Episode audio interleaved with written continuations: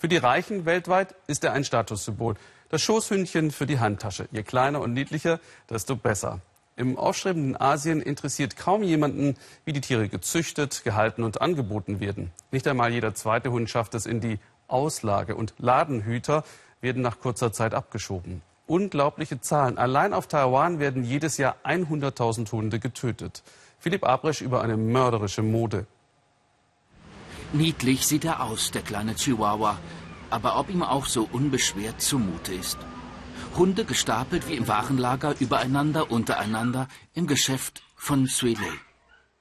Hier gibt es, wovon vor allem junge Frauen träumen, knuddelige Schoßhündchen, Mops, Spitz, Pudel, Bulli. Der teuerste Hund, die französische Bulldogge, kostet hier um die 2000 Euro. Je jünger die Tiere, desto mehr Geld können wir machen. Junge Tiere verkaufen wir manchmal schon nach einem Tag. Aber wenn die Hunde fünf Monate alt sind, dann verdienen wir nichts mehr. Der da drüben zum Beispiel, der ist vier Monate alt, der ist im Preis schon runtergesetzt. Ein Hund als Statussymbol, Seelentröster, Ersatzkind oder als Modeaccessoire. Man kann und will es sich leisten im aufstrebenden Taipei. Wer ein Schoßhündchen will, der wird in der Geelong-Straße fündig, der Hundestraße. Die großen Tierhandlungen hier verdienen prächtig mit den Tieren, jedes Jahr Millionen von Euro. Und nicht nur in Taiwan, auch in Korea und Japan. Und so werfen auch die Züchter immer mehr Hunde auf den Markt auf Kosten der Tiere, kritisiert die Aktivistin Vaola Lin. Den ganzen Tag über sind sie hier eingesperrt. Es kommen Leute, tätscheln sie, glotzen sie an, ärgern sie.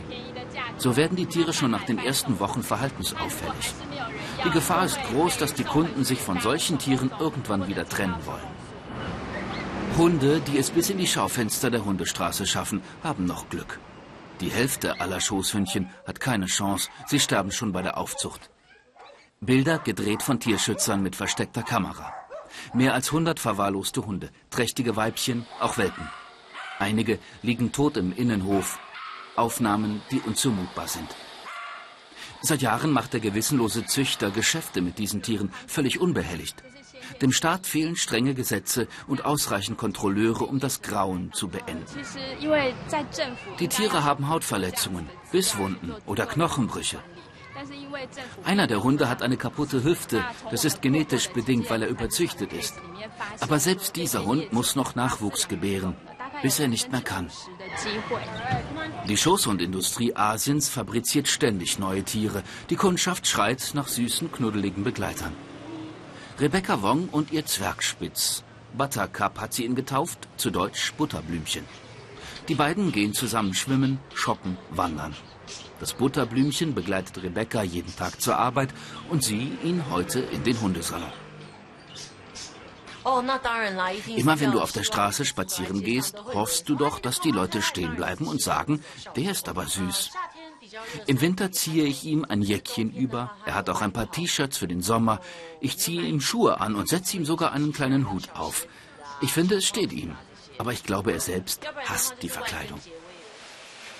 Auch rund um die Schoßhündchen ist ein profitables Geschäft entstanden. Designerklamotten, Essen vom Gourmetkoch und der Coiffeur. Waschen, legen, föhnen. Modeartikel müssen eben schön sein. Die zur Schau getragene Liebe zu den Tieren ist häufig keine auf Lebenszeit. Sonst würden ja nicht so viele ausgesetzt. Im Tierheim von Taoyuan landet, wer nicht mehr zum Spielzeug taugt. Ibu Chen ist Tierärztin, sie soll den Hunden helfen und kann doch so häufig nichts mehr für sie tun. Jeden Tag kommen neue Hunde, aber wir haben einfach keinen Platz. Ich gucke mir dann an, welches Tier wir noch weiter vermitteln könnten. Die anderen, sagt Chin, müssen wir einschläfern. 50 neue Hunde pro Tag, allein in diesem Tierheim.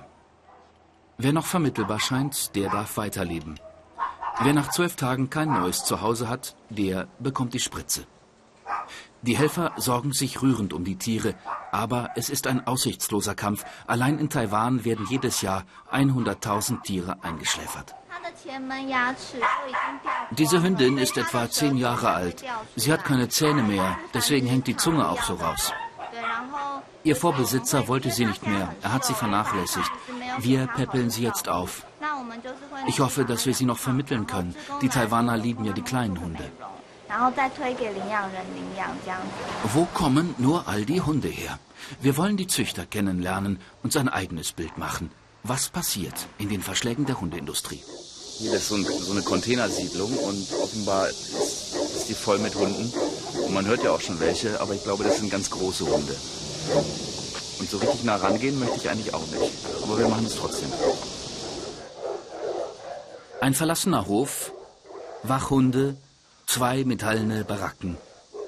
Innen drin, dicht an dicht, kläffende Hunde von Pekinese bis Bulldogge.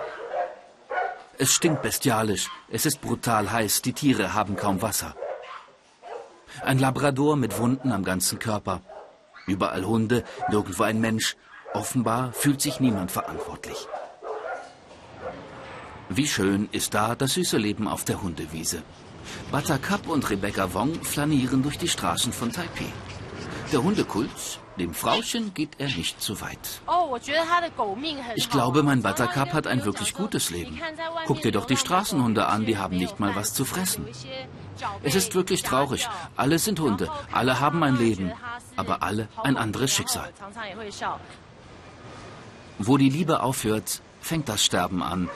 Im Tierheim von Taoyen, immer montags und freitags werden hier Leben beendet durch die Hand der Tierärztin. Dieser Mischling ist seit zwei Wochen im Tierheim, zwei Tage über der Zeit. Tierärztin Chen gibt dem abgemagerten Hund noch etwas zu fressen und sie geht noch einmal Gassi mit ihm. Manchmal beginnen die Hunde zu zittern, vor Aufregung. Aber sie legen sich bereitwillig in deinen Arm. Sie ahnen nichts Böses, sie vertrauen dir. Schon drei Sekunden nach der ersten Spritze hören sie dann auf zu zittern. Am Ende muss Tierärztin Chen ausbügeln, was so schrecklich schief läuft in Taiwan. Zwei Spritzen wird sie dem Hund gleich setzen, eine zur Betäubung, eine für den ewigen Schlaf. Buddhistische Begräbnismusik soll beruhigen, die Tiere und vielleicht auch die Menschen. Denn noch viele Hunde werden so durch die Hände der Ärztin gehen, Tiere, die keinen Platz mehr finden, wegen Menschen, die keine Lust mehr auf sie haben.